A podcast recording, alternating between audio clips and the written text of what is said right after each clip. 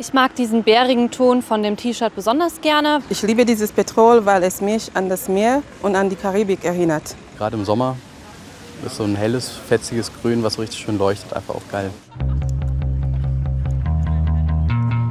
Über Farben kann man wunderbar schwärmen.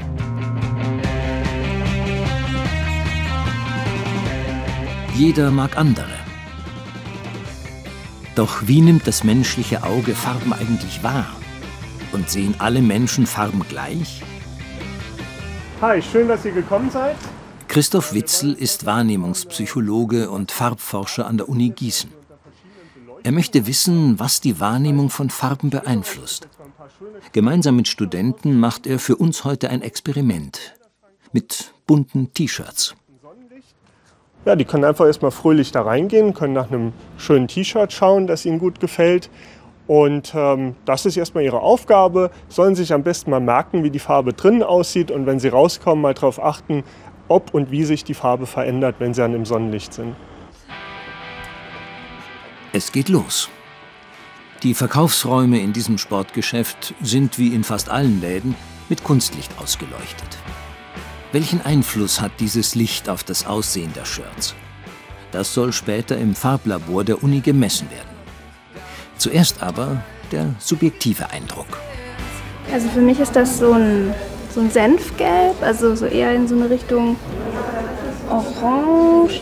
Ähm, also dunkelblau würde ich sagen. Ähm, es ist nicht zu, also es ist nicht zu grell, sondern es ist eher, ähm, also ich finde es eigentlich eher beruhigend. Auf jeden Fall eher pink als jetzt rot oder lila.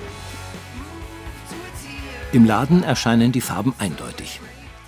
Und bei Tageslicht?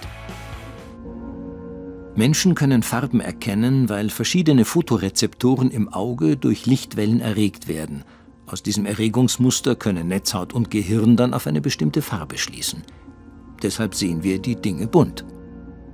Wer würde sagen, das T-Shirt ist grün? Draußen die Überraschung. Wer würde sagen, es ist blau? Ich würde sagen, es ist blau. Ja, eher blau. Ja. Einigkeit beim petrolfarbenen Shirt. Helleren Farben mit drin, die im Laden gar nicht so aussehen. Das pinke und das blaue T-Shirt dagegen erscheinen im Sonnenlicht ganz anders. Viel kräftiger nochmal wirkt. Hier ist jetzt so, dass die Beleuchtung das Blau sehr schön betont, während jetzt in dem Laden quasi das, der rötliche Anteil sehr viel stärker betont wurde durch dieses Licht. Ja, jetzt müsste man sich mal anschauen, wie jetzt tatsächlich die Spektren von diesem äh, T-Shirt sind. Blau ist nicht gleich blau.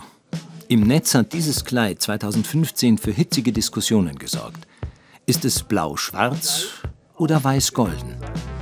Christoph Witzel hat festgestellt, entscheidend dafür ist die angenommene Beleuchtung des Kleides. Manche Menschen nehmen an, das Kleid wird hell angestrahlt und sehen es blau und schwarz. Die anderen denken, das Kleid liegt im Schatten und nehmen es deshalb weiß und gold wahr.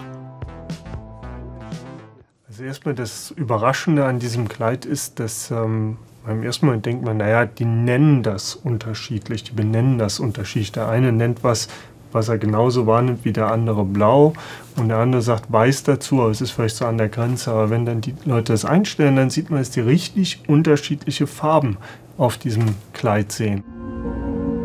Warum wir Farben unterschiedlich sehen, liegt auch am Bau des Auges. Die meisten von uns haben drei Typen von Fotorezeptoren. Allerdings sind die verschieden verteilt und unterschiedlich empfindlich. Deshalb können manche Menschen bestimmte Farbnuancen unterscheiden, andere nicht. Manchmal, etwa bei Rot-Grün-Schwäche, fehlen auch Rezeptortypen. Und unsere T-Shirts?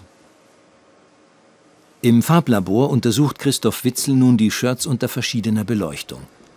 Tatsächlich verändert sich das pinke T-Shirt bei Lichtwechsel besonders stark. Das zeigt auch das Spektroradiometer, mit dem der Forscher das Farbspektrum der Shirts physikalisch messen kann.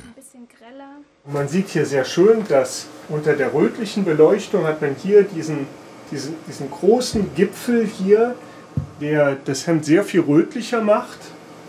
Während es unter der grünlichen Beleuchtung ist er fast komplett sozusagen abgesägt, könnte man sagen, einfach weil die grüne Beleuchtung dort keine Energie hinlässt.